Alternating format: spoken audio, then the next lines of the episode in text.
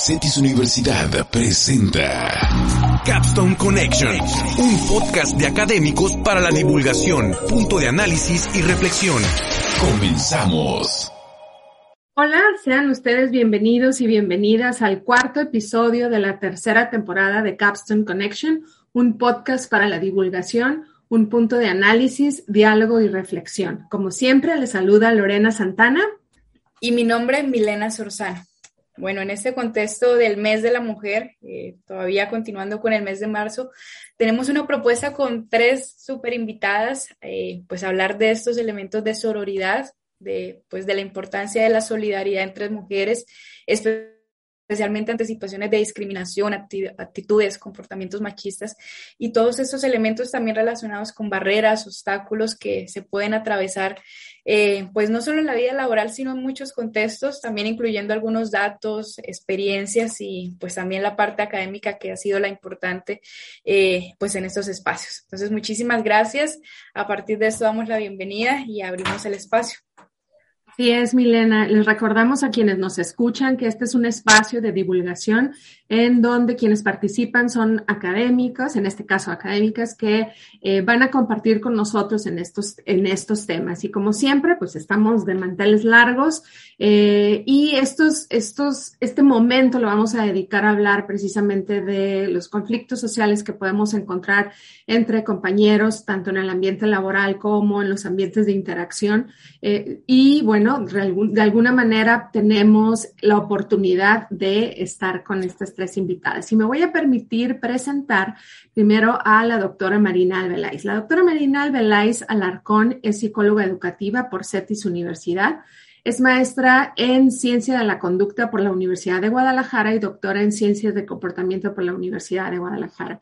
Cuenta también con un doctorado en Neurociencias y es actualmente la directora de la Escuela de Psicología en CETIS Universidad Campus Tijuana y entre sus actividades forma parte de la Asociación Latinoamericana de Neuropsicología y fue presidenta del Congreso, del, del noveno Congreso Cerebro y Mente de CETIS Universidad. Su área de especialización es la investigación cognitiva y emocional. Bienvenida, Marina.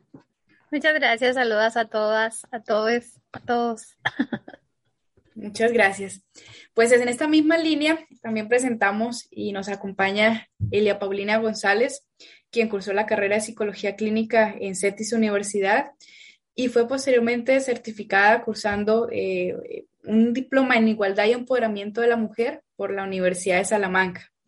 En sus años de trayectoria se pueden cuantificar siete relacionados con el brindar servicios de salud mental y perspectiva de género. Eh, también el brindar, el generar psicoterapia individual, de pareja, familiar.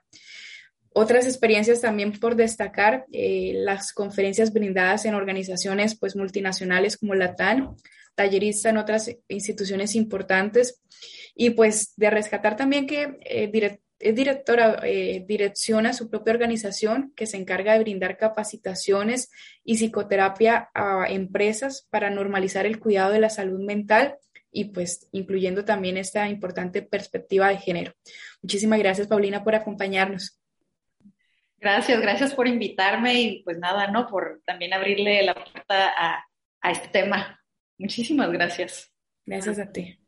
Gracias, Paulina. Y bueno, nuestra tercera invitada es la doctora Ingrid Curi. Ella es licenciada en Derecho por la Universidad Cristóbal Colón. Es maestra en Derecho Corporativo Internacional por la Universidad Iberoamericana y doctora en Ciencias Sociales con especialidad en Desarrollo Económico y Exclusión Social por el Colegio de Sonora. Actualmente es docente de tiempo completo de la Escuela de Ciencias Sociales y Humanidades y además se enfoca en su trabajo de investigativo en género y mercado laboral, siendo más específica en la, en la segregación ocupacional y la brecha que hay entre el lugar de trabajo. Es miembro también del Sistema Nacional de Investigadores. Ingrid, por segunda ocasión, bienvenida al podcast. Muchas gracias eh, por la invitación. Buenas tardes eh, y pues saludos al público que nos escucha. Muchísimas gracias. Pues bueno, abriendo la conversación, eh, estimamos pertinente primero hablar un poquito del contexto del Día Internacional de la Mujer. Eh, en cuestiones históricas empiezan los esfuerzos en los años 50, 60, en donde pues se percibe el sufrimiento, los maltratos y las pocas oportunidades laborales y se generan estos esfuerzos para pues reivindicar eh, nuestro papel en la sociedad. A partir de ello, pues la primera pregunta está dirigida eh, un poquito más con la experiencia, antes pues de como esta trayectoria laboral, con la experiencia, si en algún momento ustedes han sido víctimas de, de este tema de discriminación por el hecho de, pues, de ser mujer, si se han dudado de sus capacidades, de sus conocimientos y pues en esta forma eh, conocer la historia un poquito. Empezamos, si, si deseas, Paulina, iniciamos contigo. Pues bueno, yo de qué manera lo he vivido y justo hace un par de semanas, él Milena me hicieron esa pregunta, así como, ¿cuáles han sido esas barreras, verdad? Y yo creo que digo, hablando en, el marco y en la conmemoración, podría aterrizar en, el primer escalón eh, el acoso sexual, el acoso sexual dentro y fuera del ámbito empresarial, ¿verdad? Eh, es algo bien interesante como, y lamentable, ¿no? Como, como, eh, como mujeres y, y, de manera personal, no ese esfuerzo tan cotidiano para, para echar a andar un emprendimiento, una empresa, un proyecto, y, llegar muchas veces a, entornos en los que la primera o el primer acercamiento tiene que ver con la hipersexualización por el hecho de ser mujer y luego con la minimización o discriminación porque estoy joven, ¿verdad? O estaba, no, sí estoy también, ¿verdad? Em, y, y, a esto se le, se le detona una serie de cosas que generalmente podríamos identificar, pues sí, como machismo, ¿verdad? El, machismo que, implica el, poder desarrollar eh, de manera laboral, incluso académica, es algo que, a mí de manera personal sí, sí lo podría aterrizar de esa forma, ¿no? Y por supuesto, la falta de sororidad. La falta de sororidad de mujeres que ya están en, puestos importantes o en puestos en los que sabemos que, podríamos ayudar a otras mujeres a seguir escalando o tal vez a no batallar tanto como a, mí en su momento me tocó o a veces hasta me, sigue tocando, ¿no? Eh, pero es, esta falta de sororidad de, decir, chin, no, no se apoya a otras mujeres a, a que no batallen tanto o a que no pasen por este tipo de violencias o simplemente tener a otra mujer a un lado diciéndole, hey, tú puedes, oye, no estás sola, oye, tal vez va a estar difícil, o mira, dale a la derecha o a la izquierda, a mí eso tal vez me funcionó. Yo creo que lo, podría dividir en esas dos, ¿sí? La, falta de sororidad y eh, el, machismo. Vale, Paulina, muchas gracias. Bueno, en este mismo sentido, Marina, eh, ¿de algún momento, en alguna experiencia específica sobre, sobre contextos de discriminación? Híjole, pues lo que pasa es que yo creo que algo importante es como hacer una diferenciación de cuando eres consciente de ello, porque quizá fuimos objeto eh, en el camino. Efectivamente, Paulina es una generación joven, todavía eres muy joven, Paulina, em, y realmente pues a mí que me tocó una generación bastante más atrás, sí pienso en que seguramente fui objeto pero para mí era normal, es decir, eh, no lo percibes como algo, como un ataque, ¿no? O como una limitación, porque sabes que así es. O sea, a mí me tocó crecer como decir, así es, y como eres mujer, pues te va a costar un poco más de esfuerzo, pero lo vas a lograr. Vas a tener que poner muchos límites, pero lo vas a lograr.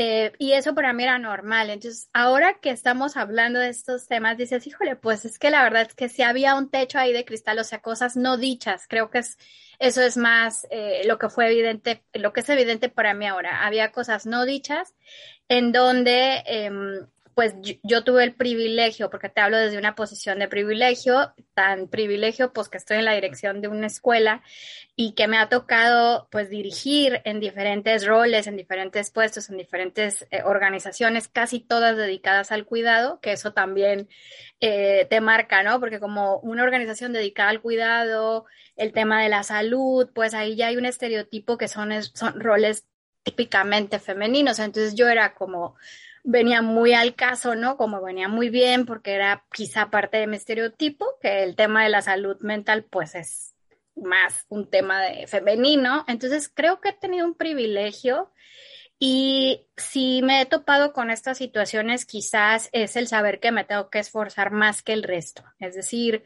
y bueno, entra una gran pregunta que no la sé, si ha habido discriminación en términos eh, de remuneración.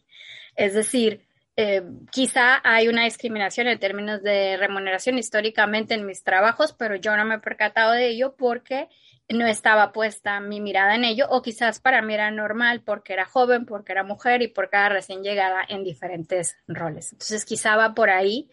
Y creo que la reflexión desde mi parte, es decir, el hecho de que no lo haya vivido este, de una manera frontal o como un ataque no significa que no haya estado.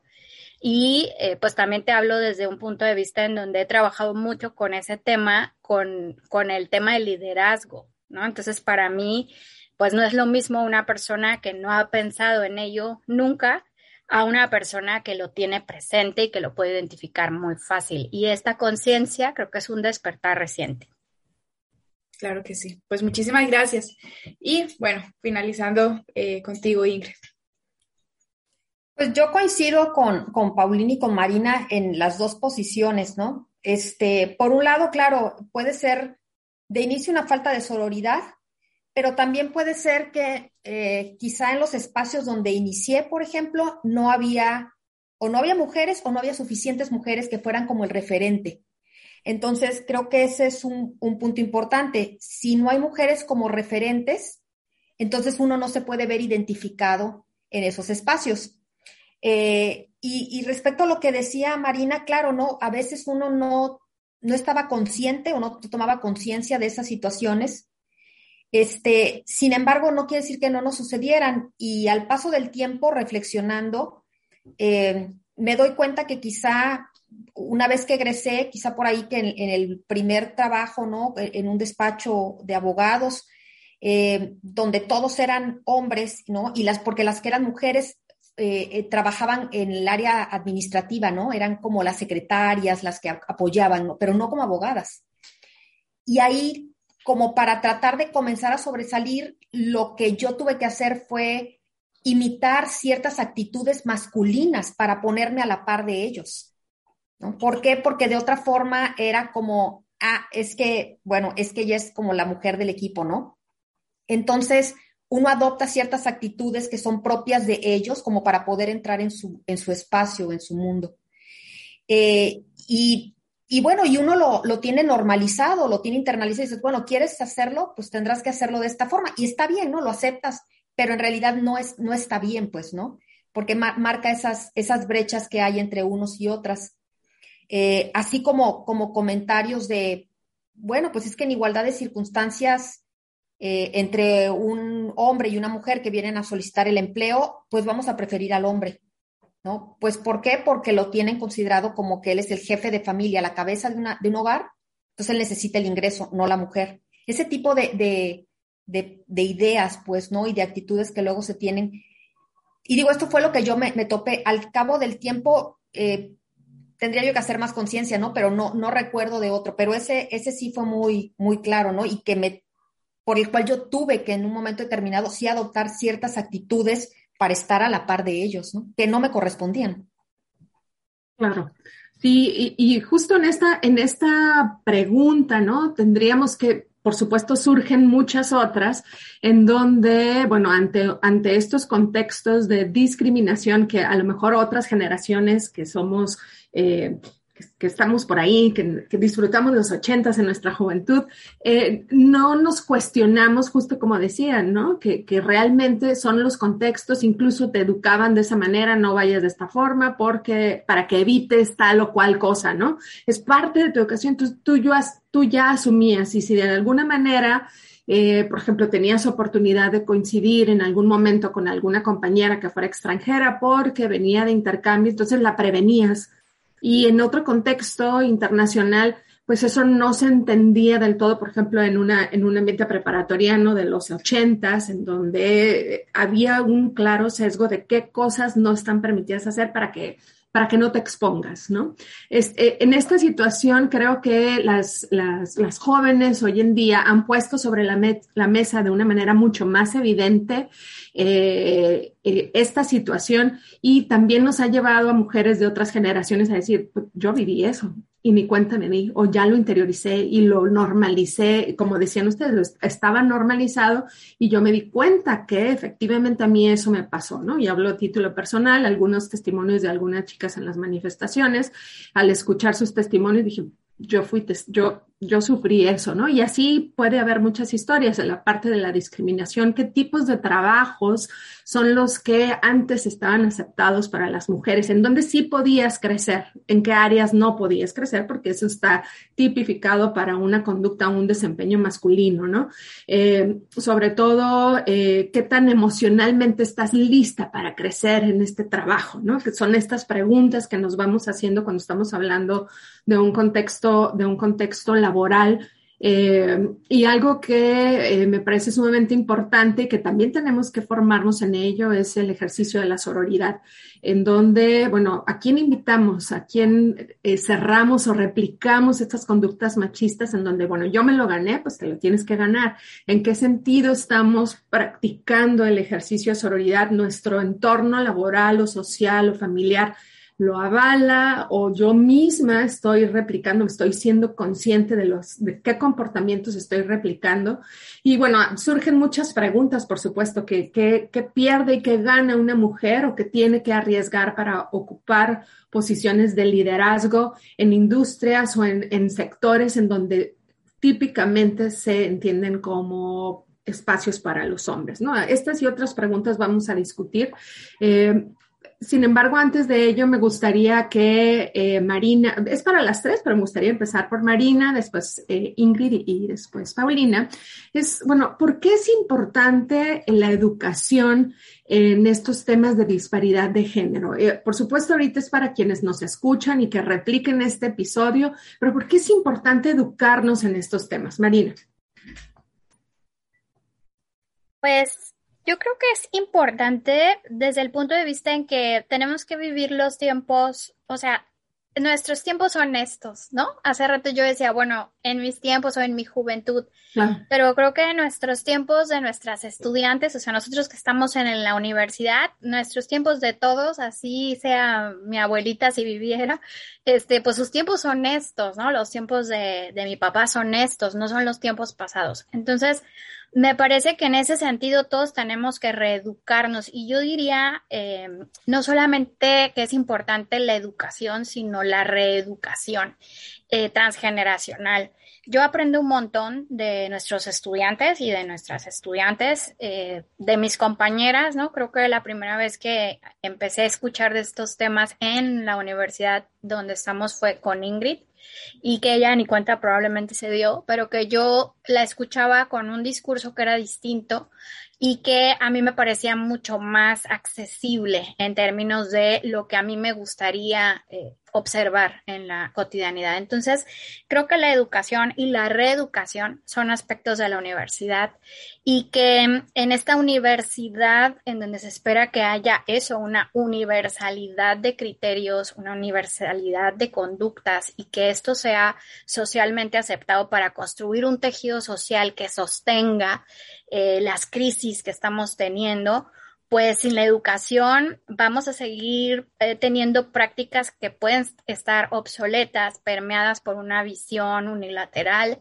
y que refuerzan sin darnos cuenta lo que se ha llamado el pacto patriarcal, ¿no? Y que de repente tú ni en cuenta que estás reforzando o que estás eh, siendo el resultado de estos pactos y que tú compartes, ¿no? Ahorita que mencionaba Ingrid pues no, no siempre hay mujeres como referente y ahora ya somos las mujeres el referente, ¿no? Y entonces, ¿qué tipo de referente quiere ser? Pues ese que acerque a las generaciones y ese que evite que se repitan patrones o estereotipos nocivos que repercuten directamente en el tejido social. Y pues yo inmediatamente pienso en la, educación, hablo de la educación en la universidad, pero pienso en la educación infantil, pienso en las mamás, o sea, todas aquellas mujeres que son mamás y todos aquellos varones que son papás en este momento, pues es un llamado a la educación, a una crianza con perspectiva de género y a que se pongan al, al tiro con los tiempos que corren, porque esto llegó para quedarse y va a mejorar eh, tremendamente el tejido social, pero sí dejamos de polarizar y si dejamos de poner posturas como antagónicas ante una realidad que ya está aquí. Sí, completamente. Paulina, ¿por qué en este sentido reeducar? ¿Hacia dónde deberíamos enfocarnos precisamente en este ejercicio?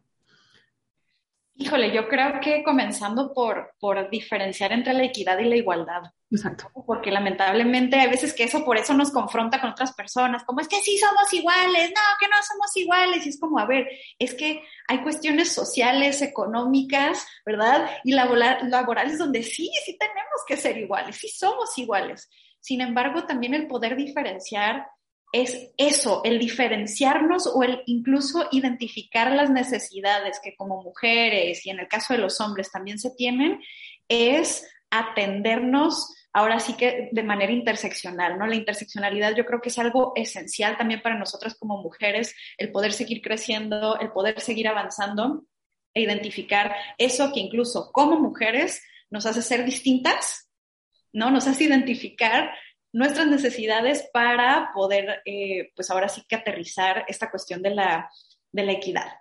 Ahora, algo que me llama también la atención es un poquito como, como la cuestión de la educación, obviamente es, sumamente esencial, pero mi pregunta también sería como, a ver, y, y, en aspectos educacionales, académicamente más bien hablando, ¿estamos actualizadas? ¿No? ¿Estamos actualizados? Y yo creo que aquí esta es una gran, gran puertota así gigante que nos está diciendo, hey, pásele, pásele, ¿no? Prácticamente.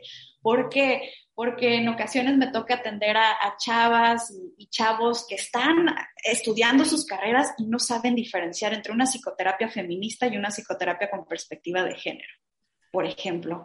Y yo es ahí donde yo digo, hey, ahí tenemos que entrarle, ¿no? Ahí están las futuras y los futuros psicólogos, nos necesitan, ¿verdad? Para poder prevenir eh, acosos dentro del, del ámbito de, la psicoterapia, en la práctica, faltas éticas para poder prevenir la reproducción de los machismos, incluso nosotras siendo mujeres psicólogas y también a nuestros compañeros varones, ¿no? Por ejemplo.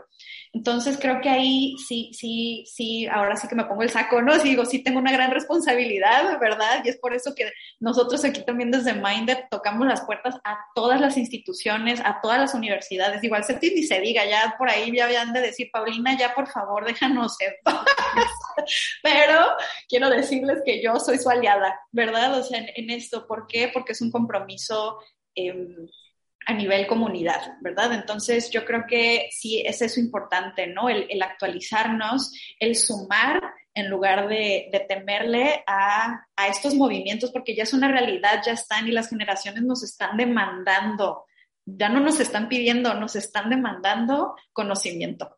Exacto. Y esto que mencionas, hablabas de los jóvenes y las jóvenes están, están realmente demandando esto en los centros educativos y falta, y digo, Ingrid es experta en esto, bueno, cómo se manifiesta también en los centros laborales. Nuestros chicos en universidad y en prepa, pues van a ir con estas prácticas precisamente a los centros laborales en un futuro y la educación en este sentido, pues es, es, clave, ¿no? Ingrid, ¿por dónde? ¿Por qué es importante educarnos en estos temas? Bueno, yo creo que la, la educación es, la educación y la reeducación, ¿no? Es fundamental porque de alguna manera nos permite evidenciar, ¿no? Y, poner dedo sobre las eh, desigualdades socialmente construidas entre varones y mujeres, sobre las brechas que existen este, entre los dos grupos. Eh, entonces, se requiere, se requiere de una educación. Eh, si no lo mencionamos, es porque lo tenemos naturalizado y porque no nos damos cuenta de que sucede. Entonces, el ponerlo en las, en las mesas para discutirlo quiere decir que estamos conscientes de lo que está sucediendo y queremos generar un cambio. Y como dicen, bueno, claro, a nosotros nos corresponde una educación eh, desde la universidad. Sin embargo, el, el educarnos en, este, en estos temas es, es una cuestión de, de, corresponsabilidad, ¿no? O sea, no solamente nos toca en las universidades, toca en las comunidades, al interior de las comunidades picar piedra, toca al interior de las familias, ¿no? Eh, porque a final de cuentas, pues estas son cosas aprendidas desde la casa, ¿no? Y cosas aprendidas desde las estructuras sociales, desde la escuela primaria, Desde las, desde las, eh, eh, desde las, uh, no sé, centros comunitarios donde convivimos, eh, si participamos en alguna, de, de, alguna este, religión, pues en sus espacios, ¿no? De devoción también. O sea, todas estas son las estructuras sociales que nos van formando y a partir de ellas vamos creando estos criterios y sin quererlo quizá, este, vamos naturalizando estas, estas diferenciaciones ¿no? Que, que nos construyen socialmente, pero con base en un cuerpo sexuado, lo que no tiene lógica, pues, ¿no? Porque al final es lo, lo único que nos va a diferenciar, radica en, en, el, en, el, cuerpo sexuado y no en todo lo demás, que es la construcción.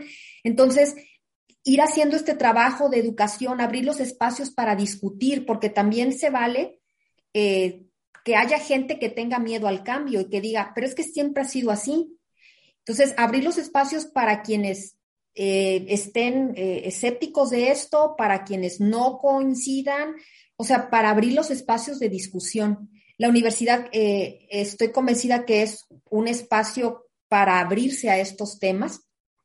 Y como mencionan mis colegas, pues es un, es un fenómeno que va para adelante, que no va, no va a tener marcha atrás, que va a tener pues seguramente quienes estén en contra de que estas cosas sucedan, quienes sientan que con este tipo de discursos se trastocan este, sus posiciones de poder, porque al final es eso, ¿no? una cuestión de poder, aunque eso no sea cierto, se sienten amenazados o amenazadas.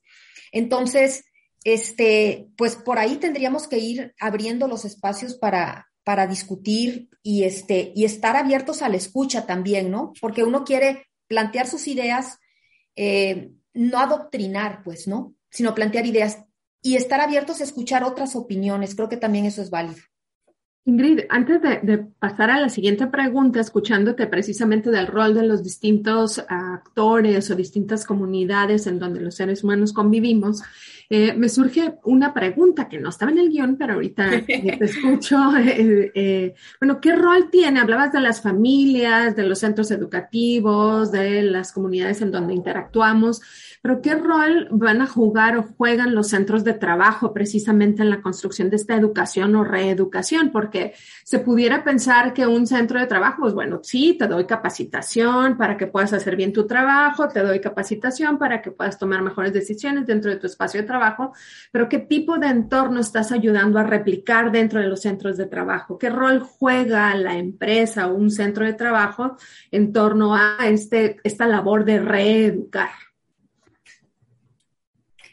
Mira, si me enfoco a la parte que, les hablaba yo hace un momento en la primera intervención, donde les decía que alguna vez eh, en, en, una terna para, para un puesto en una firma eh, de estas este, internacionales de abogados me dijeron, como muy sutilmente, ¿no? Que mi probabilidad de quedar, a pesar de mi capacidad, pues la verdad, este, pues no era muy buena, dado que había dos varones compitiendo, uno de ellos era casado, entonces que la verdad es que preferían de un varón a una mujer, preferían contratar un varón y de un varón soltero a uno casado, preferían uno casado porque tienen estabilidad, ¿no? Este, entonces, creo que uno de los, de los puntos que podría ser importante aquí en los centros de trabajo para evitar este tipo de, de discriminación, um, no sé, muchas veces sin, sin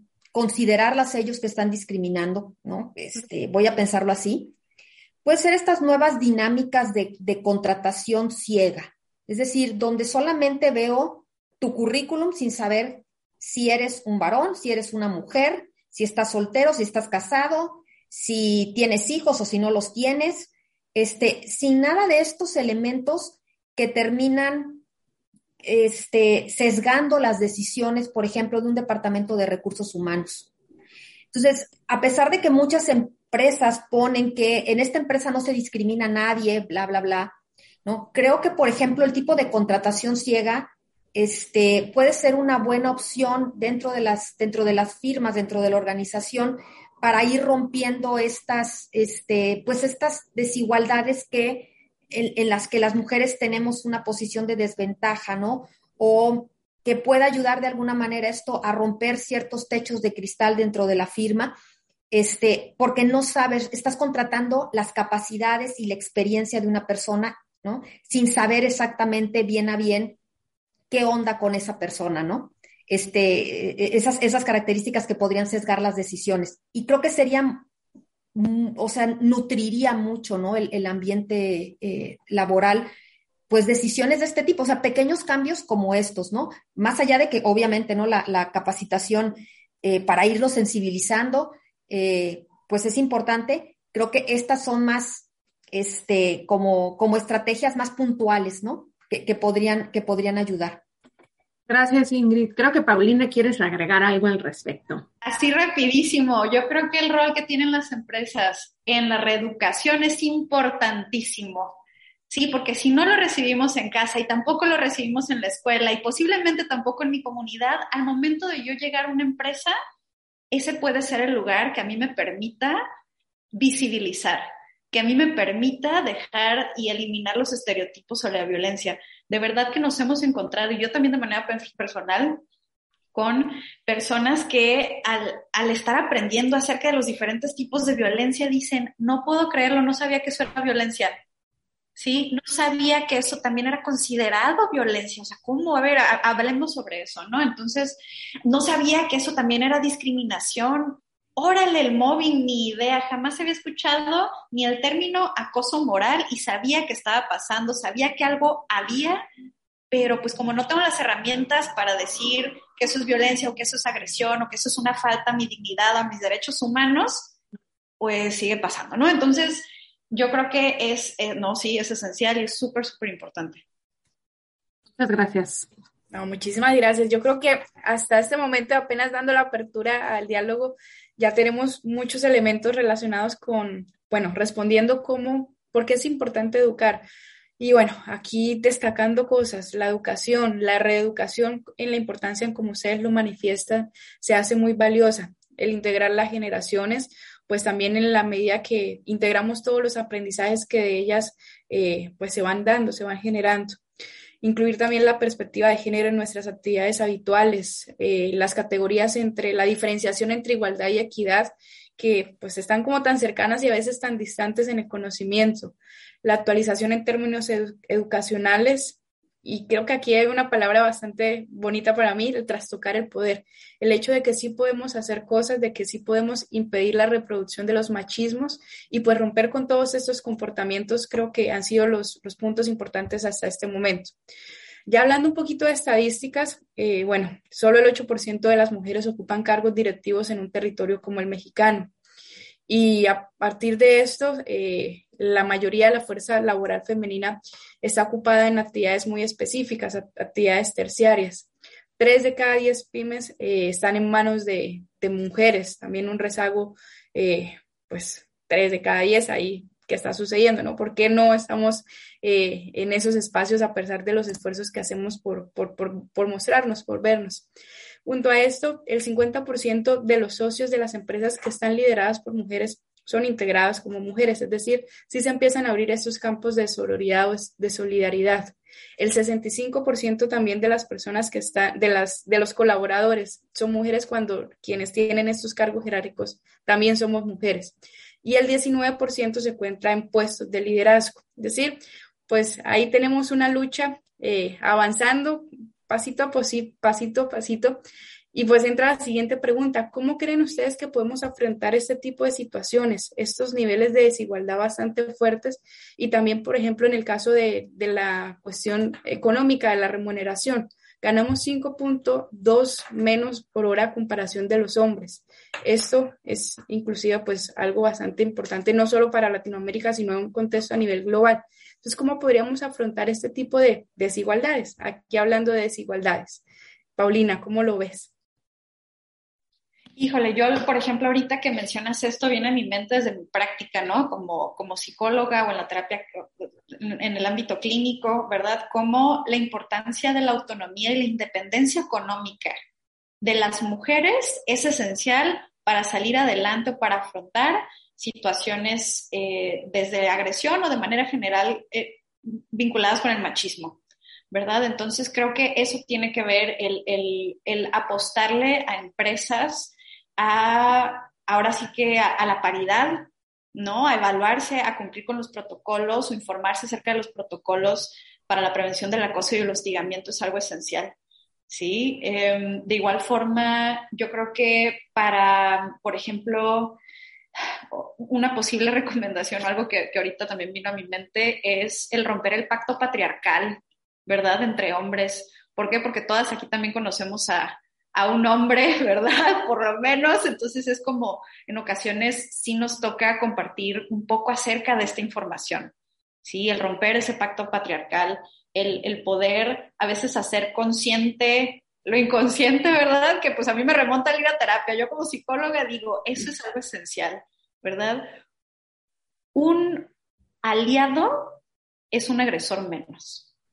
¿sí? Entonces yo sé que, esto tal vez podría ser un poco, eh, híjole, fuerte, ¿no? Sin embargo, es, es, importantísimo hablar acerca de eso, porque en ocasiones, y lamentablemente los hombres con puestos importantes en las empresas, al no hacer consciente eso o no afrontar este tipo de situaciones que se abordan desde la terapia, desde la capacitación, desde la información, desde la reeducación, pues no logramos avanzar en cuestiones, eh, pues ahora sí que económicas o de logística interna de las propias empresas porque no hay una conciencia acerca de lo que está ocurriendo.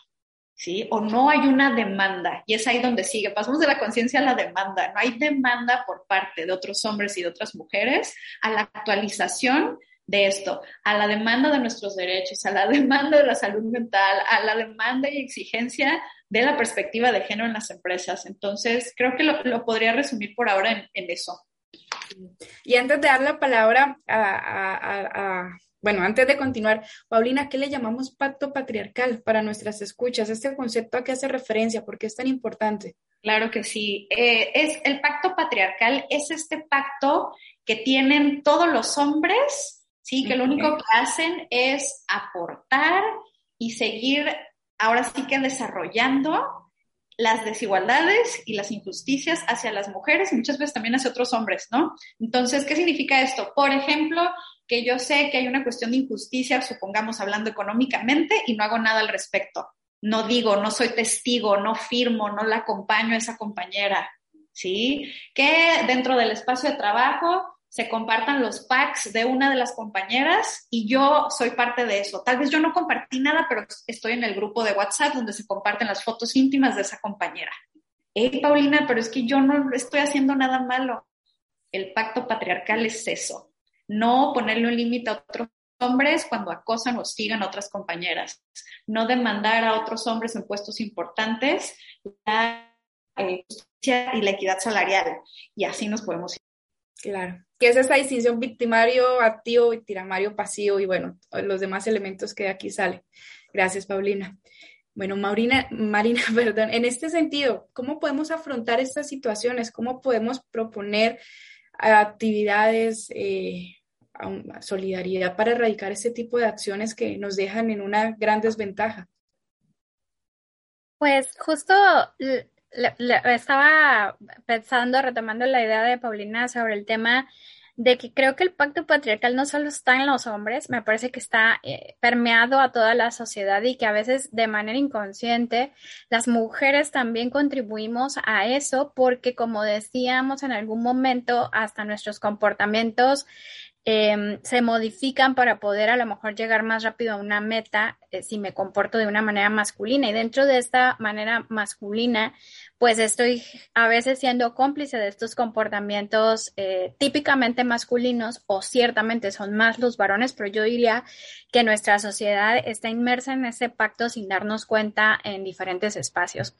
Entonces, como que de repente... Mm, tengo la fortuna de estar entre un grupo de compañeros sensibles a este tema que frecuentemente entre ellos eh, hacen la mención, como decir, ojo, ¿no? Estamos haciendo planeación masculina, ¿no? O estamos haciendo una visualización masculina del tema. O Marina, disculpa, no quiero tener una visión masculina del tema, pero quizás estamos eh, eh, incidiendo, incurriendo en, en ello. Y por eso es que tengo tan presente que muchas veces yo también formo parte involuntariamente de esto y creo que lo primero que yo diría es también ser empáticos, o sea, empáticas entre nosotras y entre, y también hacia ellos. Es decir, creo que es, esta, esto ha sido un cambio mm, muy, muy rápido para y muy necesario, o sea, dada la, urgencia del cambio, ha sido algo, pues sí, que ha hecho un boom y que ha estado haciendo estruendos por muchos lugares, pero tampoco ha dado, y, eso no ha dado tiempo a que podamos ir como relacionándonos con la idea, porque esto es una emergencia, es decir, hay un baño de sangre, eh, eh, la, la cantidad de feminicidios no dan tiempo a que, déjame lo pienso. Sin embargo, también es verdad que los procesos de educación pues implican un, tiempo, ¿no? Implican un, no podemos eh, tener un acelerador eh, con la premura que se requiere, porque si no, entonces caemos en conceptos que pueden ser todavía más confusos y de pronto estas confusiones no ayudan a la causa, sino que a veces nos visualizan como, como un enemigo, como alguien que realmente no quiere colaborar sin saber que, bueno, hay que permear hacia las instituciones mediante un proceso, aunque la respuesta urja, ¿no? Pero pues yo digo, a veces no por mucho madrugar, amanece más temprano y creo que sí es importante incorporarlo a la vida cotidiana. Yo sé que es importante hacerlo afuera, pero yo diría que es muy importante hacerlo dentro en tu vida diaria a nivel de introspección, que yo sé que se necesitan soluciones más rápidas para que eso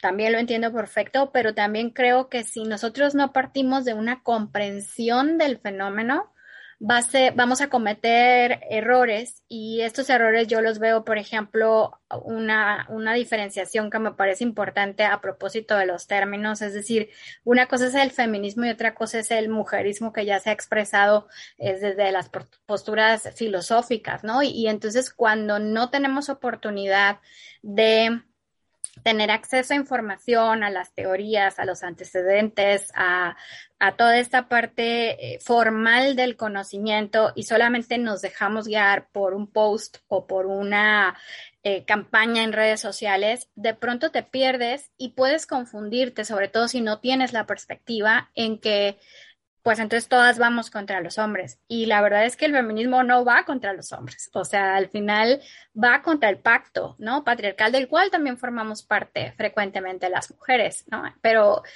creo que por ahí ah, yo empezaría por las definiciones, ahora sí que pues teóricas y sé que en la realidad se requiere más que eso, pues, pero yo digo, creo que es importante en el círculo académico, en la educación formal, poder transmitir eso, porque creo como Paulina que quizás no estamos tan actualizados y quizás necesitamos introducir materias, ¿no? Que permeen en el currículum, por ejemplo, para que entonces podamos tener y partir de un conocimiento homologado y no seguir teniendo desigualdades de las que tienen el privilegio del conocimiento de esto y las que no lo tienen y entonces más que beneficiar a la causa a veces la perjudican porque dicen o hacen cosas que son difíciles de comprender en el contexto. ¿No? Por decirte algo, yo, yo siento que mi trinchera está en el aula.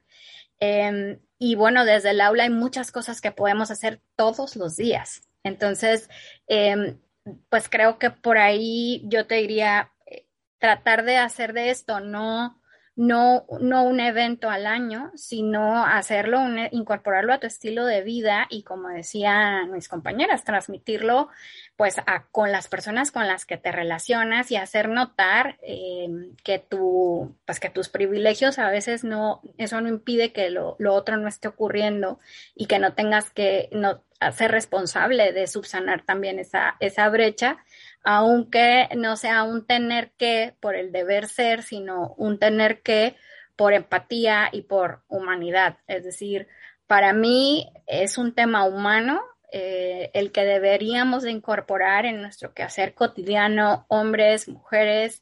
Y bueno, ayer hablaba con uno de nuestros estudiantes desde la posición de los queers, por ejemplo, y todos estos estereotipos que también están ahí y hay el decir, pues finalmente somos personas, ¿no? O sea, eh, el, hecho o el privilegio de ver a la persona, incluso en un currículum, como decía Ingrid, ¿no? O sea, estas, eh, tú ves a una persona y no estar viendo si es hombre, mujer o qué. Entonces, creo que por ahí yo iría más a una incorporación en lo cotidiano, pero también a una formación este, teórica para no decir ni transquiverjar las cosas. Muchísimas gracias. Sí, justamente creo que este es el esfuerzo, ¿no? El hacerlo parte de la cotidianidad y no enfocarlos o hacer el espacio aislado a un único día. Muchísimas gracias. Y bueno, en este mismo contexto, pues Ingrid, también en esta medida, ¿qué es importante para ti? ¿Cómo proponer eh, acciones diferentes para afrontar estos elementos?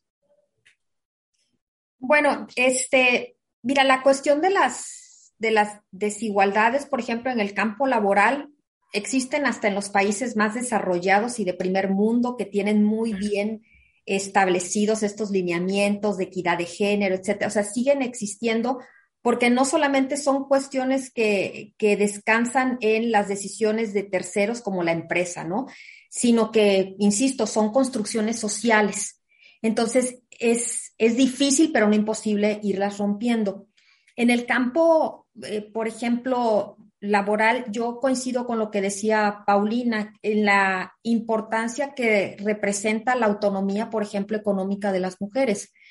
Pero para que las mujeres tengamos eh, autonomía económica, pues necesitamos también eh, no solamente tener la capacidad de generar ingresos y recursos propios, ¿no? Sino de, generarlos en un espacio que esté libre de discriminación y de asimetrías este, entre hombres y mujeres en, el espacio laboral. Es decir, que se nos permita el acceso a empleos decentes. Eh, y, con esto estoy hablando de, empleos que nos, que nos permitan tener una remuneración que, que nos dé la posibilidad de tener calidad de vida, ¿no? Eh, y esto no es muy común. Eh, yo he estudiado las, la estructura laboral durante periodos, ¿no? Lo estudié del año 2000 al año 2010, o sea, 11 años estudié la estructura laboral año con año. Y después, este, a mediados y finales de la década pasada, otros cinco años. Y los resultados que encuentro son muy similares. O sea, las mujeres seguimos concentradas, no sé, seis de cada diez mujeres estamos concentradas a lo mejor en, en cinco o seis ocupaciones de 130, Y además son las ocupaciones que están en la parte más baja de la estructura laboral, las que tienen eh, menos posibilidades de tener eh, eh, beneficios ¿no? sociales, este, que son más vulnerables, son empleos vulnerables. entonces, ya eso ya nos dice cómo está la estructura y cuál es la carga que tenemos las mujeres. Entonces, el repensar en ese sentido, por ejemplo, hacia la empresa y decir que hay esta oportunidad de contratación de mujeres eh, más, más pensando en la persona que en quién es, ¿no? Ese puede ser un, buen punto y que le permita ah, ir ganando espacio en, la, en autonomía, ¿no? Económica, porque al final una mujer con autonomía económica es una mujer que puede tomar decisiones por sí misma y no depende de otra persona. Eh, pensando en mujeres que son violentadas en el hogar, bueno, si no tienen recursos propios, difícilmente se pueden salir de ese círculo ¿no? de violencia, porque no tienen recursos, no tienen cómo hacerle para escapar, los, se necesitan, ¿no? Entonces, bueno, pensándolo, pensándolo ahí.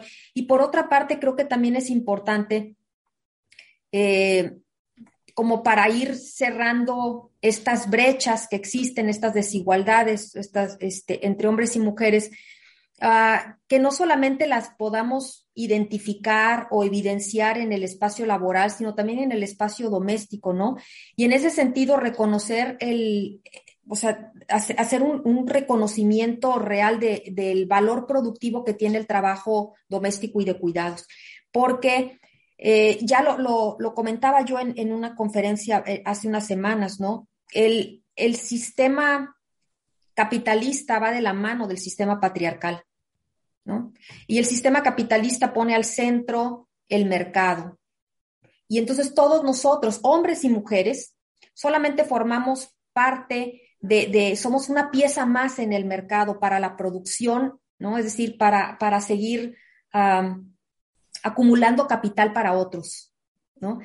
Y lo que tenemos que hacer es revalorar el trabajo, el trabajo este, doméstico y de cuidados y poner eso ¿no? al centro, es decir, la vida tiene que estar al centro, no el mercado. Y eso nos va a beneficiar tanto a hombres como mujeres, o sea, no solamente a nosotras, sino también a los varones. Eh, entonces, para ir cerrando estas brechas, no solamente tenemos que enfocarnos en el espacio extradoméstico, también hay que mirar hacia el espacio doméstico, ¿no? Para resignificar el, trabajo de cuidados. Creo que la pandemia, si algo nos dejó este, como, como marcado, es, es esto que, que muchos sabíamos, pero que la mayoría no quería ver, es la importancia del trabajo de cuidados. No, no, no hubiera sobrevivido el mercado bajo ninguna circunstancia sin todo el trabajo que hubo detrás al interior de los hogares, ¿no? Cuidando, cuidando eh, de enfermos, de adultos mayores, de niños que se quedaron sin, o sea, sin las escuelas, de haciéndose cargo también del trabajo propio, ¿no? Llevado desde el hogar. En fin, este, ahí está la evidencia, ¿no? De, la importancia. Entonces, eh, creo que esto podría, podría ir de alguna manera eh, garantizando, ¿no? La, la, pues el empoderamiento, ¿no? De las mujeres y, de alguna manera maximizando, ¿no? Y buscando maximizar los beneficios que esto podría, podría traernos, ¿no? Como esta autonomía, ¿no? Garantizarnos, que esta autonomía nos garantice derechos, eh, la dignidad, ¿no? Este, el bienestar, incluso que nos garantice, por ejemplo, el disfrute al, al, al ocio, ¿no? Al tiempo libre que muchas veces no se tiene ¿no? Porque están estas dobles jornadas laborales, ¿no? La que cobramos en el, en el espacio extradoméstico y la que está invisibilizada, que es la del trabajo doméstico, ¿no? Pero que ahí está y que se tiene que hacer porque si no, no podríamos salir a trabajar al día siguiente. Entonces, este, creo que eso también es importante, este, eh, para cerrar las brechas, el, poner todos estos elementos sobre la mesa a discutir. Claro, Ingrid. Y volvemos a, a, esta, a esta pregunta que nos hacía Milena, ¿no? El, el, tema es, bueno, ¿cómo educamos y en qué educamos? Hablar de educación en estos temas que ustedes pusieron sobre la mesa implica, por supuesto, hacernos conscientes, hacernos conscientes de lo que vivimos, de lo que vivimos en sociedad, de lo que vivimos en nuestra comunidad, pero el hacernos consciente también implica interiorizar, ¿no? Interiorizar, confrontar, esa confrontación que te lleva a una acción concreta y que pues surge y, surge sí de los de la mujer viviendo en una condición que no necesariamente es la mejor ni la más segura ni la más oportuna ni la más equitativa pero también cómo cómo estas cómo las mujeres que nos encontramos en esta situación tenemos la posibilidad para para precisamente otras generaciones educar a esta comunidad con la que yo estoy interpelando, con la que estoy, estoy reproduciendo o no, eh, desde, por ejemplo, eh, chavas a lo mejor que, están, que, crecen como en, en, hogares patriarcales en donde dicen, bueno, yo quiero mi independencia económica, no, no te preocupes, cásate con un divorciado, ¿no? O sea, frases así que a mí me las dijeron. Entonces, eh, eh, todo, ¿qué, estamos replicando? El, hecho de, qué estamos educando, qué estamos, qué, qué replicamos en los centros educativos, en las familias y qué tipo de reproducciones de desigualdades nosotros hacemos en, en, nuestros de manera inconsciente, ¿no? Como decías, eh, Paulina, si no educamos, pues bueno, un aliado es un agresor menos y me parece bien importante que aunque fuerte, eh, es clave, ¿no? Si nosotros tenemos esta educación y, puede también ser, eh, pues, para mujeres, ¿no? Eh, en, donde nosotros estamos replicando de alguna manera, de una forma inconsciente. y bueno, hay muchos temas que nosotros podemos tratar en este tema, incluso pudiera ser un episodio 2, precisamente sin necesidad de que sea marzo. Pero antes de concluir, me gustaría que cada uno de ustedes nos comentara, bueno, con qué quieren cerrar, con qué antes de irnos, ¿qué dudas o qué temas necesitaríamos dedicarle más tiempo, reflexionar sobre ello eh, o también poner una conclusión, es decir, en su última participación que ustedes nos digan, bueno, sobre qué sí es importante reiterar o algún tema que no hayamos tratado, alguna conclusión que ustedes quieran compartir con quienes nos escuchan. Marina, empezamos contigo.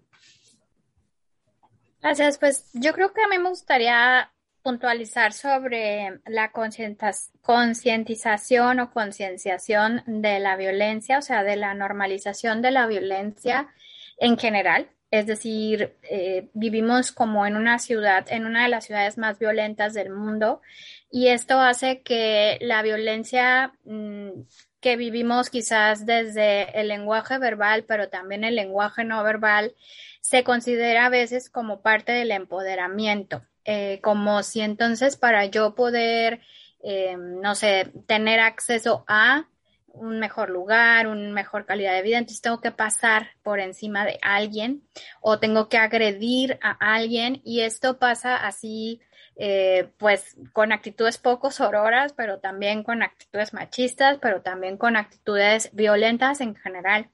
Y yo creo que el tema de la mujer de pronto es tan, nos duele tanto, o sea, es algo que nos duele tanto porque, como decía hace rato, estamos en un baño de sangre, em, que de repente perdemos la perspectiva en función de decir que hay un clima violento y que quizás en esta violentización de las ciudades y de las sociedades, eh, la mujer es todavía mm, una víctima, es una población mucho más vulnerable. Por ejemplo, hay algo peor que ser mujer, que es ser mujer joven o ser mujer pobre joven o ser mujer indígena em, joven y eh, que no, tiene, que no, que no ha, tenido acceso a, la educación, porque hay mujeres indígenas que han tenido acceso a la educación. Entonces, si te fijas, es como una bola de nieve de violencias. Eh, que la mujer pues va a seguir siendo como, pues como diría mi papá, el perro más flaco se le suben más las pulgas y no guarden, e, no pongan eso, pero al final, mm. es decir, em, dentro, ¿qué, ¿qué, dificultad para la sociedad, para el presidente, darse cuenta que, que, las, que las mujeres, por supuesto, que en este México que tenemos, o sea, de pronto yo escucho el discurso como decir, ah, pues todos somos pobres, entonces, pues, que, que ¿de qué se quejan si todos somos pobres? ¿De qué se quejan si todos somos este, violentados? ¿De qué se, sin ver que realmente es la mujer, eh, que hay una estratificación por un montón de cosas, por edad, por sexo, por...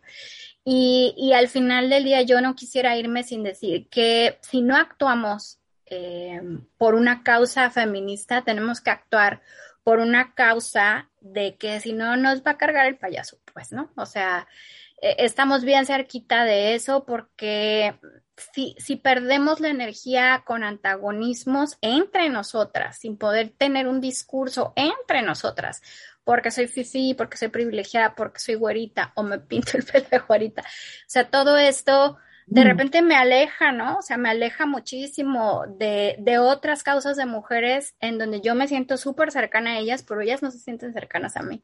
Y entonces eso también es una forma de exclusión. Y, y yo digo, híjole, qué difíciles tiempos para poder tener un, un discurso em, que nos arrope a todas y a todos como sociedad. Por ahí me, o sea, a mí me gustaría cerrar con algo así, que no es una causa exclusiva de, de que sí entiendo todo el tema de por qué las mujeres, pero, pero hay mujeres que están en más desventaja que nosotras y, que, que nosotras mismas excluimos. Claro. Gracias, Marina. Ingrid, ¿con qué cerrarías? Bueno, este, pues yo cerraría con, con eh, poniendo el dedo en el renglón, ¿no? O sea, haciendo énfasis en estas desigualdades y en estas brechas que existen eh, tanto en el espacio privado como en el público para hombres y mujeres, ¿no? Y, y el, la labor que tenemos, ¿no? Desde, como tú mencionabas, desde nuestra trinchera, que es en este caso la, el campo de la educación a nivel universitario, de buscar cerrar estas brechas, eh, pues quizá eh, haciendo, acercando quizá a nuestros estudiantes a, a otras, a otros pensamientos, a otras filosofías, a otras teorías, ¿no? Eh, buscando que los currículums no estén sesgados, ¿no? Que, que, yo es algo que de repente me he encontrado, que los currículums son puros autores varones los que estudiamos. dice, bueno, ¿y dónde está la otra mitad del cerebro mundial, ¿no? Que también piensa y que también aporta a las disciplinas. Entonces, incorporar mujeres también, ¿no? Y el pensamiento de las mujeres, porque ciertamente eh, vemos las cosas con, o sea, nuestra mirada es, otra mirada, ¿no? Y no por eso quiere decir que no sea válida, ¿no? Por, por no ser la, la mirada hegemónica, ¿no? No quiere decir que no sea una mirada válida. Entonces hay que, hay que acercarlas. Yo creo que el, el tema da para muchísimo, ¿no? De seguir este, platicando y, compartiendo puntos de vista. Eh, a mí me gustaría, por ejemplo, si existiera la posibilidad de volver a tocar estos temas, eh, hablar un poco más sobre qué nos, qué nos dejó ¿no? en, materia de género la pandemia ¿no? y, y, qué es lo que sigue, cómo tenemos que repensarnos y reconstruirnos eh, como sociedad eh, después de lo que vivimos ¿no? en estos dos años, eh, creyendo que representó un aprendizaje o ha representado un aprendizaje y no que nada más fueron cosas que pasaron y, bueno, ya fueron esos dos años y se cierra, ¿no? Sino que efectivamente hayamos aprendido de esto porque lo que sí es de cierto es que eh, si bien la pandemia nos golpeó a todos, ¿no? Lo cierto es que no golpeó a todos por igual y ahora Marina hacía esa referencia, ¿no?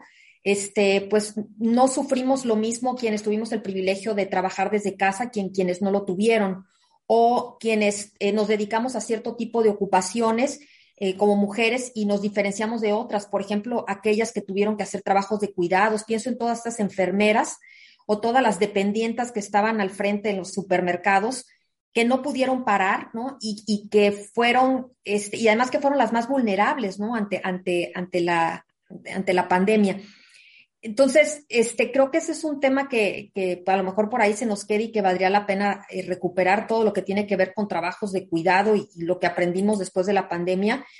Y, y por otra parte, eh, creo que desde el punto de vista de la empresa, yo creo, de la organización, pues no, vale la pena también poner en la mesa a debatir el tema de la conciliación entre la vida familiar y la vida laboral este, creo que también la pandemia nos permitió de alguna manera, quienes tuvimos el privilegio de estar en casa trabajando, el conciliar dos espacios, aunque, aunque la carga de trabajo se incrementa en el hogar, lo cierto es que también pudimos conciliar esos, esos espacios de alguna manera. Entonces, eh, creo que la, hablar de la flexibilidad laboral este, e, es un tema importante, eh, porque la falta de conciliación este, pues fa favorece que no solamente nos dediquemos a uno o a otro espacio, ¿no? Y, y, y, ni mujeres ni hombres deberíamos estar impedidos, ¿no? A poder conciliar esto.